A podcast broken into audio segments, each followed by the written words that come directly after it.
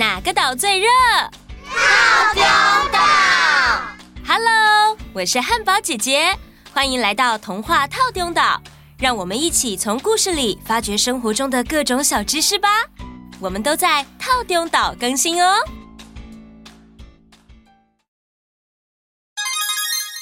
成语难不难？四个字就是成语吗？No No No，成语都是其来有字的哦。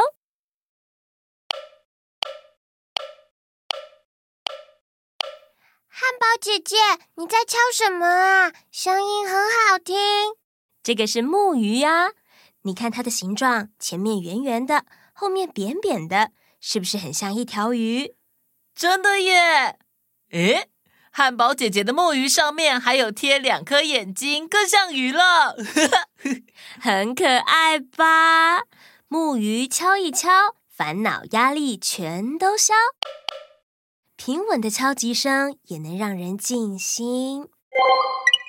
一般正式的木鱼会是佛教、道教的敲击法器，多用来念佛诵经，会使用香樟木。紫檀木或榉木等木材制作哦。谢谢 Friday，不客气。我手上的这个只是桌上舒压小物等级的木鱼而已。小圆姐姐补充一个，打击乐器里也有木鱼哦。对耶，学校音乐课里也有体验过敲木鱼，不过不是这种长得像鱼的木鱼。那请小易形容一下学校体验过的敲木鱼好吗？嗯。我记得是可以握在手上，外形比较像苹果糖。琴锤收放的方法是和木鱼平行，不是垂直的。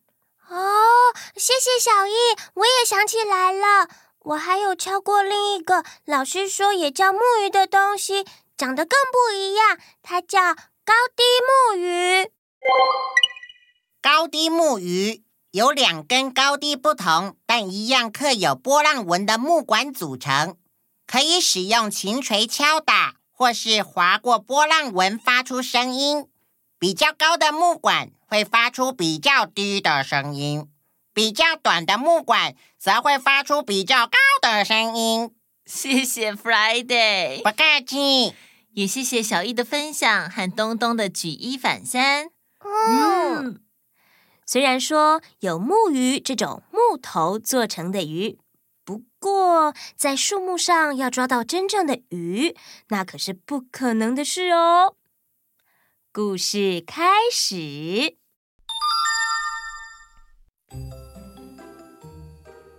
从前，从前的战国时期，那时天下逐渐形成由韩、赵、魏、楚、燕、齐、秦。七国争雄的格局，又称战国七雄。而其中齐国的齐宣王，因为仰慕前朝，也就是春秋时期别的诸侯国创下的霸业，决定要向孟子请益。孟子大人您好，我想要效法齐桓公与晋文公他们的霸业，来完成我统一天下的鸿鹄大志。别人统一天下，我统一布丁。啊啊啊啊！啊咳咳 哎，没有没有没有，我看齐宣王这么激动严肃，想缓和一下气氛，缓和一下气氛。啊，这个想要完成一统天下，称霸群雄。看到别人有好的战绩就想效法，是很上进的做法。不过，不过，不过，你说的那两位齐桓公、晋文公，他们的霸业我没听说过。我倒是可以跟你说说如何以仁德统治天下。我洗耳恭听。仁德要从自身做起。先从尊敬自己的父兄、爱护自己的子弟开始，然后推及别人的父兄子弟。最重要的是去照顾、爱护百姓。嗯，你觉得四处攻占别人的土地，开拓疆土，让其他诸侯国来朝见，就是统一，呃，是统治天下了吗？呃，这要照齐宣王这种做法，就跟爬到树上去抓鱼一样，根本是用错了方法。再麻烦孟子大人为糊涂的我说明清楚，让我可以像下海捕鱼一样，方法正确又有效果。嗯，首先呢，你要先让别国的臣子也都想来为你效力。首先，你必须准备三个。这就是缘木求鱼的典故。缘就是缘分的缘这个字，意思是攀爬。攀爬到树木上，希望求得一条鱼，根本就是徒劳无功、达不到效果的事。因为树木最多砍下来做成木鱼，不可能有真的鱼。今天除了认识不同的木鱼，还学到缘木求鱼。那还可以再多问问汉堡姐姐，可不可以补充类似的成语吗？当然可以，因为用错方法，这个很好联想。希望大家一起闭上眼睛想象，准备喽。嗯，水中捞月。看到水面上倒映的月亮就去捞，以为捞得到月亮，不可能，捞了个空虚。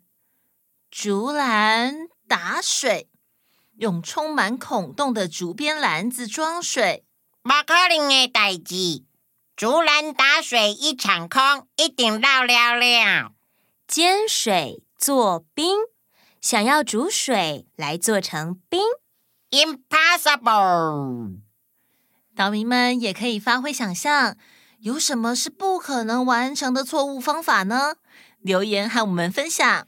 按赞、订阅、加入会员、给五星评价，就是给童话套用岛支持最正确的方法。那我们下次见，拜拜。